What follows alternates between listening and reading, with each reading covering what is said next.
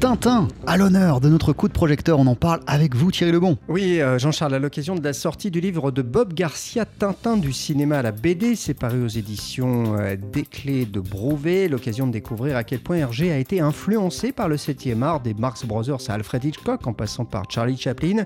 Hergé qui a puisé dans différents genres cinématographiques. On écoute Bob Garcia le burlesque, évidemment, puisque dans Tintin, on, peut le lire au premier degré, on s'amuse, les, gens tombent, ils font des chutes, ils, font des gags invraisemblables, comme dans le burlesque du cinéma.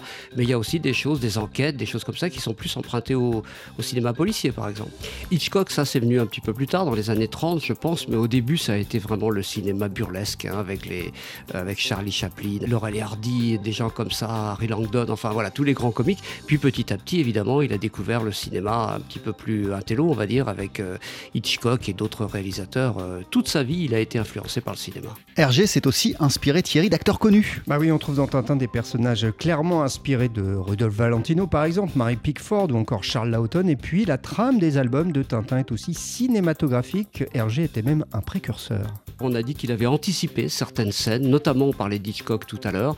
Eh bien, il y a effectivement une, le, le MacGuffin, le fameux MacGuffin qui est l'argument des films d'Hitchcock. Hergé reprend ce MacGuffin, peu importe finalement l'argument pourvu qu'on ait l'histoire, peu importe le flacon pourvu qu'on ait l'ivresse, aurait dit quelqu'un d'autre, mais vous avez la statuette de l'oreille cassée, on s'aperçoit à la fin du livre qu'elle n'a aucune espèce d'importance, cette statuette. Néanmoins, c'est ça qui crée toute la logique et tout le cheminement de l'histoire. Un peu comme le sceptre d'autocar d'ailleurs. Le sceptre, bon, voilà, c'est juste un bout de bois avec, euh, avec une tête de pélican dessus, mais n'empêche que ça oblige euh, le lecteur à, à être embarqué dans cette histoire incroyable. Donc ça, c'est un emprunt effectivement cinématographique. Autre point commun entre Tintin et le cinéma, ce sont les cadrages. Eh bien oui, parce que les cadrages des dessins que l'on peut euh, là encore voir dans ces livres, eh bien on peut les qualifier de cinématographiques. Il a devancé certaines choses du cinéma, comme par exemple les travelling. On voit un travelling euh, d'une case sur trois cases d'ailleurs, c'est dans Tintin au Tibet, où on voit les trois cases et on comprend que les personnages sont en train de... La caméra est en train de se balader depuis la gauche de la montagne jusqu'à la droite.